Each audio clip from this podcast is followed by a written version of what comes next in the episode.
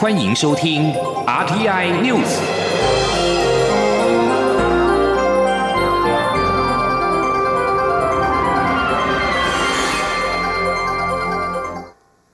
众朋友您好，欢迎收听这节央广主播台提供给您的 RT News，我是张顺祥。尽管面对北京的愤怒反对，正寻求结束与中国贸易战的美国总统川普，二十七号正式的签署支持香港示威者的《香港人权与民主法案》。此外，川普也正式签署禁止商业出口涵盖军用品给香港警方法案。这项法案是为了反制港警暴力镇压示威者，以杜绝催泪瓦斯、胡椒喷雾以及橡胶子弹等军用品落到港警手上。而根据《香港人权与民主法案》，将授权美国总统每年点名，并且透过冻结资产、签证限制等措施制裁侵害香港人权的人士。法案也要求美国国务卿至少每年要检视香港的自治情况，并评估其是否仍符合在美国法律之下享受特殊贸易待遇。香港政府今天表示，该法案对示威者发出了错误讯息。中国外交部进一步声明表达坚决反对，并抨击美方严重的干涉中国内政，是赤裸裸的霸权行径。美中第一阶段谈判关键时刻，川普的签署势必升高美中紧张关系，也为美中贸易谈判增添变数。对于美国总统川普正式的签署有关香港人权法案，蔡英文总统今天表示，这对香港人是个鼓励，让他们觉得自己不孤单。他希望香港人民继续加油，也再次呼吁香港政府必须重视人民的诉求。记者欧阳梦平采访报道。美国总统川普正式签署《香港人权与民主法案》以及禁止商业出口涵盖军用品给香港警方法案，并表示制定这些法案是希望中国与香港的领导人与代表能够和平解决彼此的分歧，从而为所有人带来长期和平与繁荣。对此，蔡英文总统二十八号上午在出席寿山国家自然公园管理处揭牌典礼后受访表示，这让香港人民感觉自己并不孤单。总统。说，我我觉得呃，至少对香港的呃市民是呃是一个是一个鼓励了哈。那呃，让他们感觉呃，他们走在呃民主自由的这条路上哈，并不孤单哈。毕竟民主自由人权是普世的价值呢。蔡总统也指出，全世界民主国家都关注香港的情势，他希望香港人民继续加油，香港政府也必须重视人民对于自由民主的诉求。中央广播电台记者欧阳梦平采访报道。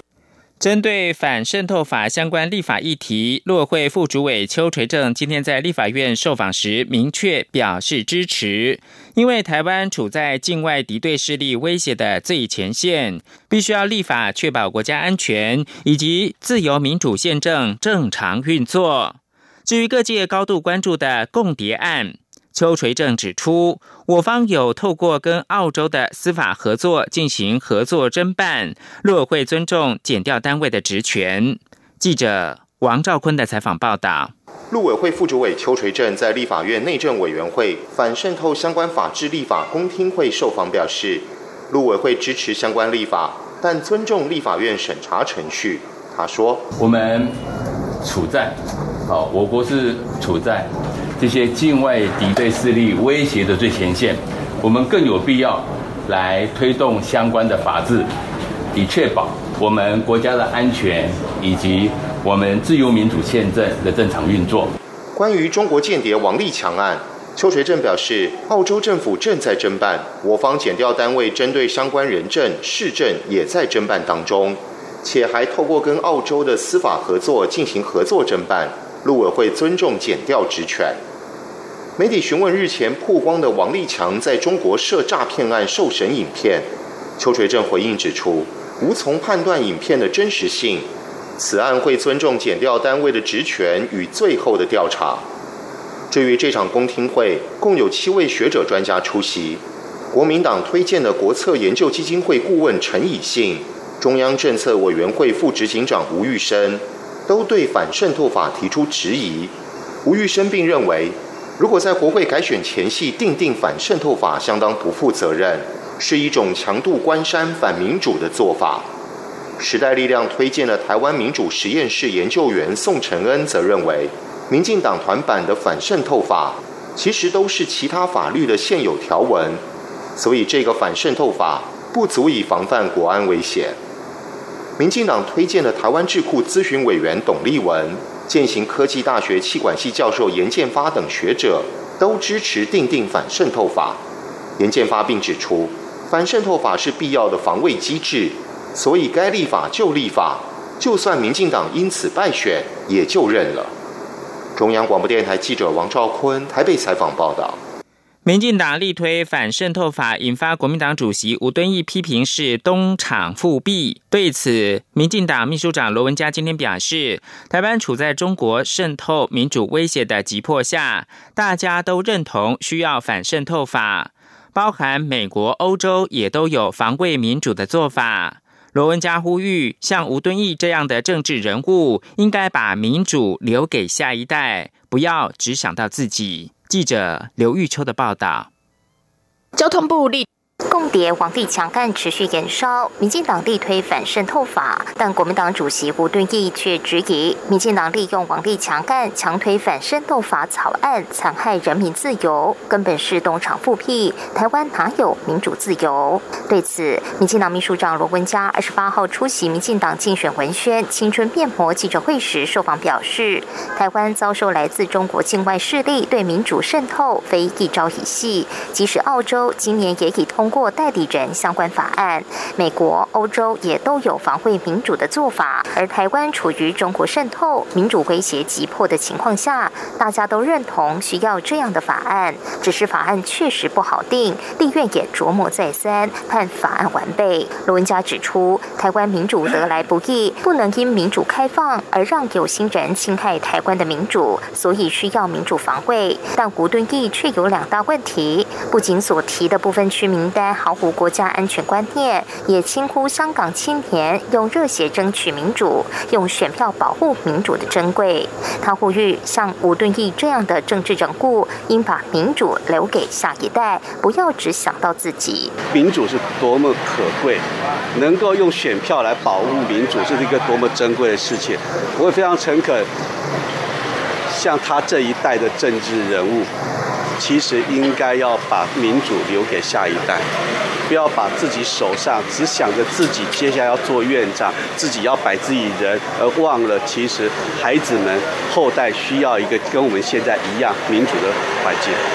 另外，针对中华民国宪兵指挥部脸书粉丝团二十六号贴出布线保防单元剧照，图中遭逮捕的人士外观被质疑与国民党总统参选人韩国瑜相似，有影射韩国瑜是匪谍的意味。对此，罗文嘉看了媒体提供的手机照片后表示，剧照中的人物像不像韩国瑜很难讲，但他站在个人立场，认为国防部这样的宣传没有必要。民进党也不希望看到国军。不中立，希望国防部应避免这样的事情。中广电台记者卢秋采访报道。针对交通部审查轨道建设的程序跟做法，引发学界反弹。国民党今天举行记者会，批评蔡政府无视专业，把交通工程当作选举的工具。台北市议员李明贤表示。林佳龙不愿意听取审查委员的意见，代表民进党将在选战最后四十几天大型政策买票，呼吁选民用选票制裁民进党。央广记者刘品希的采访报道。交通部力推轨道建设，但审查程序屡爆争议。审查委员淡江大学运输管理系教授张胜雄不满交通部先后将北宜高铁案直接并入北宜直铁案进行评估，高铁南宜案也未审就进报行政院。上周又强势通过桃园铁路地下化综合规划，导致政府财政支出大增新台币八百亿元，愤而辞去审查委员。交通部长林佳龙隔日受访时却说。不能让个人意见凌驾政府，引发学界不满。近千名学者联署，要求交通部建立公开而且制度化的审查机制。国民党二十八号上午举行记者会，副发言人黄兴华批评蔡英文总统在前线不断跑选举行程，林佳龙在后面不断撒钱绑桩，忽视专业，把交通工程当作政治形象工程处理。台北市议员李明贤表示，蔡总统号称是史上最会沟通的政府，但交通部长面对审查委员的专业谏言，却称是个人意见，不能凌驾委员会。他质疑所有交通建设通通是民进党说了算，这代表民进党准备在选战最后关头大型政策买票，呼吁选民用选票制裁压霸的政府。他说：“所有的交通建设通通一人说了算。”通通林佳龙说了算，通通蔡英文说了算，民进党说了算，完全不听专业审查，这部分实在令人匪夷所思哈。那之所以林佳龙完全不愿听取专业的意见，不愿听取审查会的意见，这代表什么？代表民进党政府准备在未来四十几天的选举最后冲刺期间，就是要大型政策买票。所以才不要听专业专业委员的审查意见。交通部前次长陈世仪则说，在五十年前，即便是国民党一人拍板的威权时代，对重大建设也非常谨慎，相当尊重专业。当时建设高速公路，经过严密的可行性评估机制，包括工程技术、财务自偿率、投资报酬率、民意是否同意、环境影响评估等。之后的北捷高铁等建设，也都经过多年的评估，一次次的开会才决定。陈世仪指出，桃园铁路高架突然开会就要改地下，而且经费从最初的三百多亿增加到现在超过千亿，也引起学者质疑。另外，北宜高铁要跳过可行性研究程序，并入北宜直铁案，但台铁与高铁差异不小，难道可以在短时间就做出决策？他呼吁执政党对于重大公共工程应该慎重，不要当成选举工具。央广记者刘聘熙在台北的采访报道。推展新南向经贸商研院今天启动了新南向市场创新行销开发计划有成，带领国内一百零五个品牌拓展新南向市场，估计可以促进海外采购商机，大概是新台币五亿元。商研院的董事长许天才今天在自家新南向论坛活动上面表示，这五亿元商机属于直接交易，而且预估明年将会倍增到十亿元。并且强调这是必然的事情。央广记者谢嘉欣的采访报道。商研院执行经济部贸易局计划，举办新南向新商机，树立台湾产业新标杆国际高峰论坛。商研院董事长许天才分享，今年以过去九年的优质评价新兴市场精进方案为基础，启动新南向市场创新行销开发计划。短短十个月来，除了带领国内一百零五个品牌拓展印度、马来西亚、菲律宾、越南等市场，并媒合了一百三十家海外买主，预估可。促成海外采购商机直接交易金额新台币五亿元。许天才补充，连同经济部其他单位，如水利署等单位的新南向计划，商研院十个月来已媒合四千七百多家企业，包括跨境电商在内，预估明年海外采购商机要翻倍成长至十亿元不是问题。他说明年一定是倍增以上啊，那是直接交易的，因为你直接交易以后，他会自己再去发展。例如说，我们媒合了四千七百多家的买者，那这四千七百多家，他会在介绍新的买者，那原来的买者他会扩大他的业务，哦，也就是这样。许天才强调，商研院不是要做生意，而是政府企业们的新南向智库，协助研发做生意的新策略模式，并交由贸易局、外贸协会广泛推广。他并呼吁企业要多加利用政府相关资源来前进新南向，才能发挥杠杆效益，不断扩大提升。中央广播电台记者谢嘉欣采访报道。香港警方连同消防等部门组成的安全小组，今天早上进入到理工大学的校园进行搜证以及移除汽油弹等危险物品工作。对于警方进入到理大，香港人权团体批评警方此举是加深对立，无助于局势的降温。新闻由张顺祥编辑播报。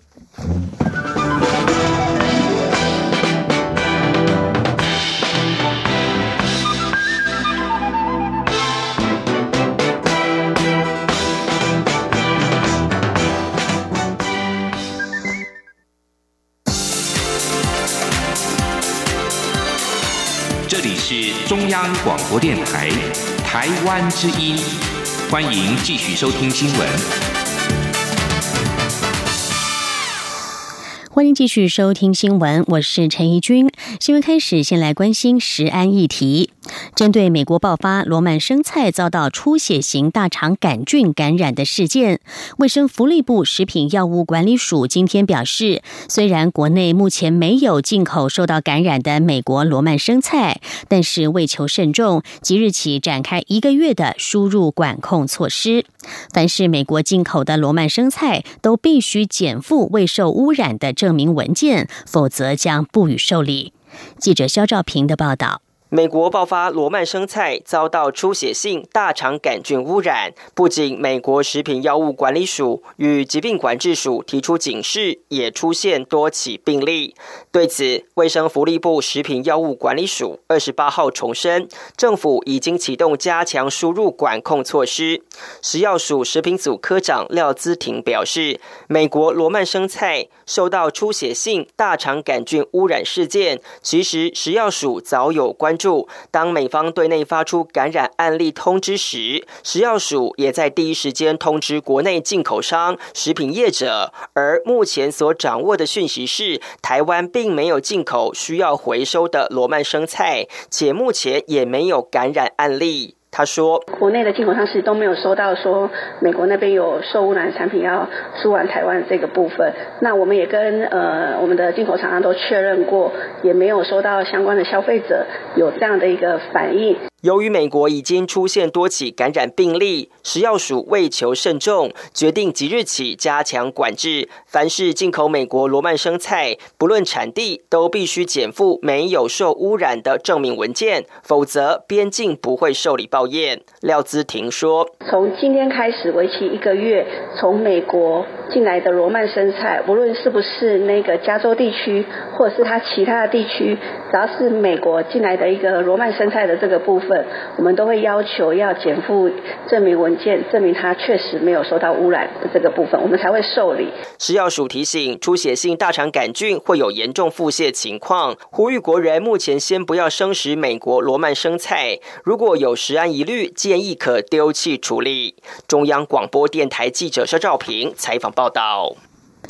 环保组织绿色和平今天公布全台第一波二零二零气候领袖证件评比结果。由于亲民党总统参选人宋楚瑜是在调查结束之后才宣布参选，因此暂时没有列入评比。绿色和平专案主任唐安表示，整体来说，蔡英文与韩国瑜都获得了不及格的成绩，因此他们希望各组总统候选人能够进一步提出更具体的气候能源证件。记者郑祥云、肖兆平的报道。国际气候能源议题讨论不断。虽然台湾适逢二零二零总统大选，但绿色和平二十八号就针对目前各总统参选人所提出的气候与能源政见，给了不及格的分数。绿色和平在十月三十号前，透过问卷与公开发言，对民进党、国民党总统参选人进行气候领袖政见评比。绿色和平专案主任。唐安表示，他们以减碳目标、气候治理以及能源转型路径作为评分指标，结果韩国瑜获得低减的分数，而蔡英文也只有 C 减的成绩。唐安说：“第一个呢是目前两位都没有在呃减碳目标上面有提出一个符合 IPCC 所建议，能够将升温呃暖化的升温控制在一点五度 C 之内这样子一个积极的减碳目标。第二个呢是目前的候选人都没有提出一个比较长期的能源转型路径图。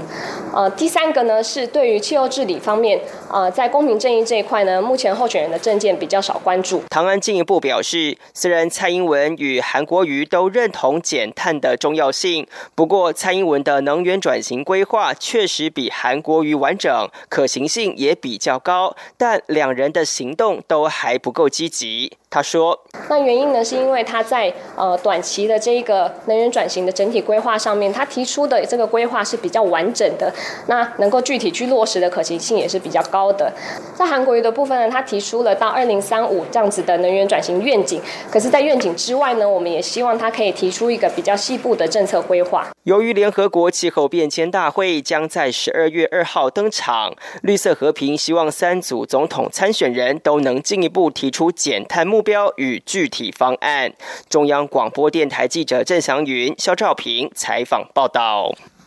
选举的话题，国民党副总统参选人张善政昨天在浮选的时候说，如果行政院长苏贞昌在酸言酸语，会很快的住回医院，被外界批评失言，是在诅咒行政院长苏贞昌。对此，张善政今天上午表示，如果这番话让苏贞昌及其家人感到不舒服，他要说声不好意思，并祝苏贞昌早日康复。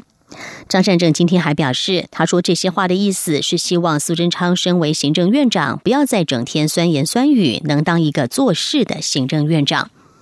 而对于张善政的致歉，行政院长苏贞昌今天主持行政院会的时候，并没有对此多做表示。不过，行政院发言人 Glass Udaka 表示，选举归选举，张善政不应该为了选举失去了风度和格局。记者王维婷的报道。国民党副总统参选人张善政二十七号指，行政院长苏贞昌最近因为住院，所以比较少发言批评国民党总统参选人韩国瑜。但是如果又回到行政院，又继续酸言酸语，老天会让苏贞昌再住回医院。张善政的说法引发各方批评，张善政二十八号也对此表示歉意。对此，行政院发言人古勒斯尤达卡二十八号表示，选举归选举，张善政作为前行政院。院长不应该因为选举而失去了风度和格局。古勒斯说：“显然，张前院长在今天修正了他的语气，还有他讲话的内容。那我们还是要说，选举哦归选举。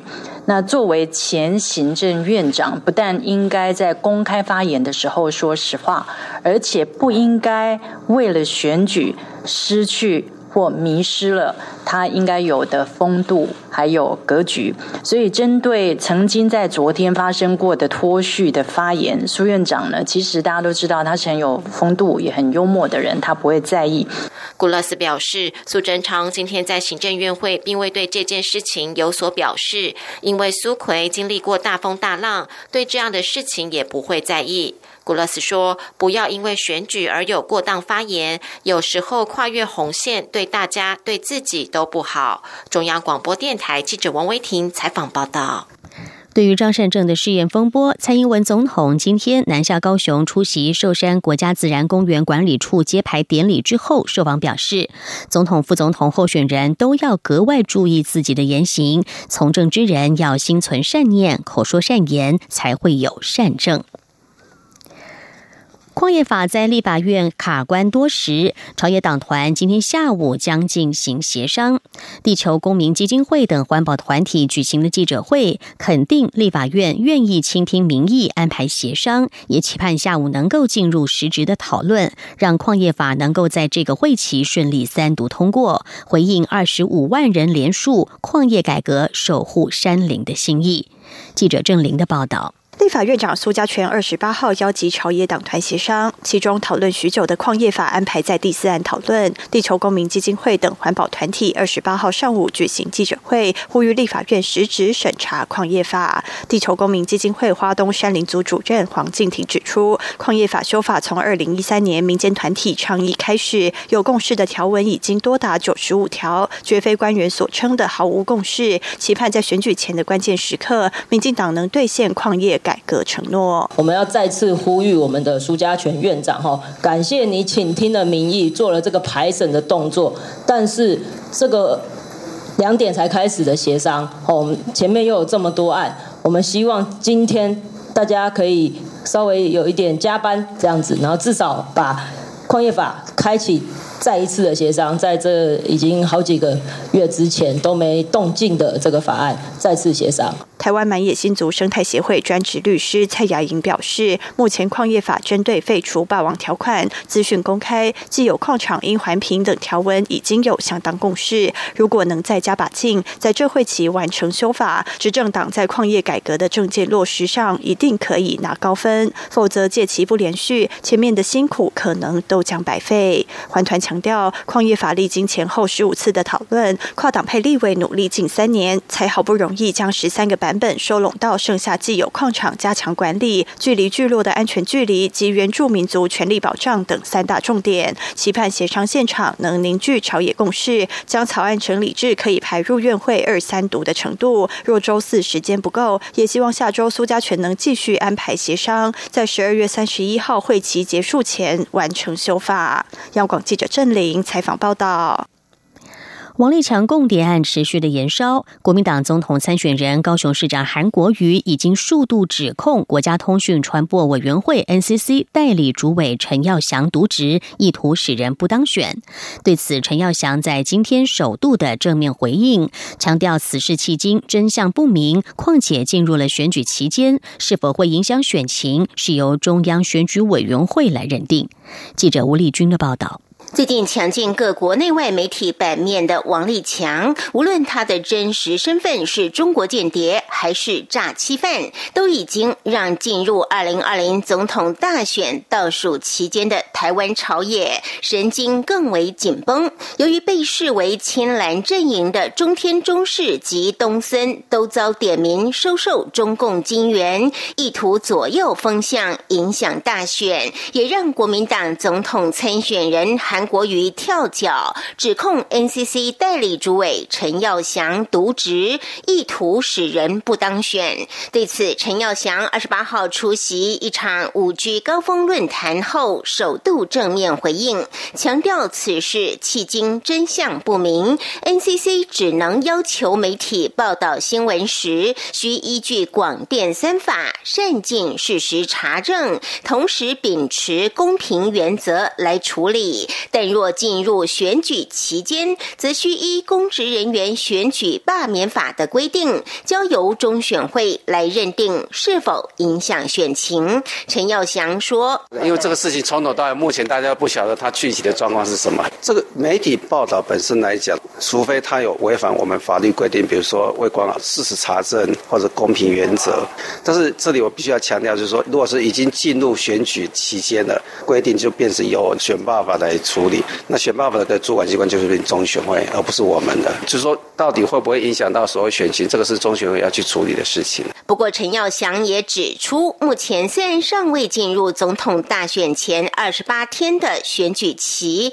因此 NCC 仍可引用广电三法来处理。不过，由于此案涉及国安，因此 NCC 只能是国安单位调查结果来处理。此外，即使未在选举期间，但涉及选务问题，仍需由中选会来裁决。中央广播电台记者吴丽李君在台北采访报道。